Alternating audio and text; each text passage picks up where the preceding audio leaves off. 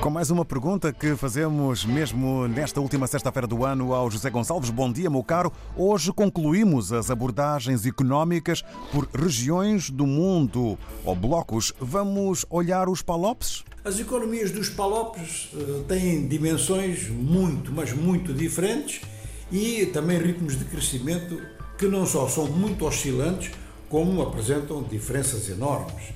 E é interessante constatar que Angola, com um PIB em poder de compra paritário de 260 mil milhões de dólares, isto dá-lhe o lugar número 65 na tabela mundial, é um lugar importante, é um lugar já considerável, mas vai ter, segundo as previsões do FMI e Banco Mundial para este ano, uma taxa de crescimento inferior a 1%. Ora, isto tem gravidade na medida em que vem depois de um longo período de recessão. Uma recessão que começou em 2015 e que muita gente pensa até que continua até hoje. É claro que tecnicamente basta haver uma ligeira subida, ou seja, nem que seja 0,1%, tecnicamente já não é uh, recessão. Mas uh, não faz avançar a economia números uh, percentuais deste tipo. Em segundo lugar aparece Moçambique, que tem um percentual de crescimento previsto muito considerável à escala africana, dos mais altos, 5%, mas tem um PIB que está muito abaixo daquilo que Moçambique poderia fazer, 53 mil milhões de dólares. É o PIB que geralmente se aponta para Moçambique, e isto é menos de metade do que Moçambique poderia ter e ser. Assim está, no, em termos de volume de PIB, está no lugar 118 na tabela mundial.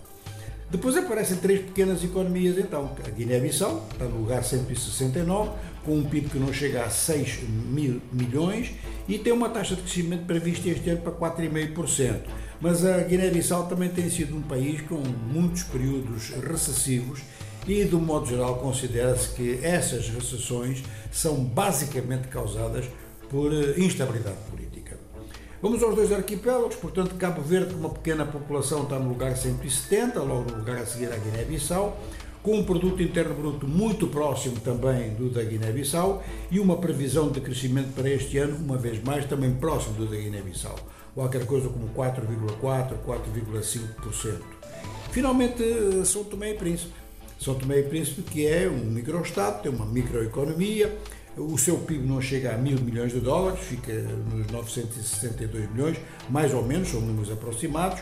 O seu lugar na tabela mundial é dos últimos da tabela, em função mesmo da sua dimensão demográfica, 189, e tem uma taxa de crescimento prevista pelo FMI pelo Banco Mundial de 3,2%. Bom, estas previsões de taxa de crescimento são realmente apenas previsões. É importante constatar que os números seguros, esses só devem aparecer no primeiro trimestre do próximo ano.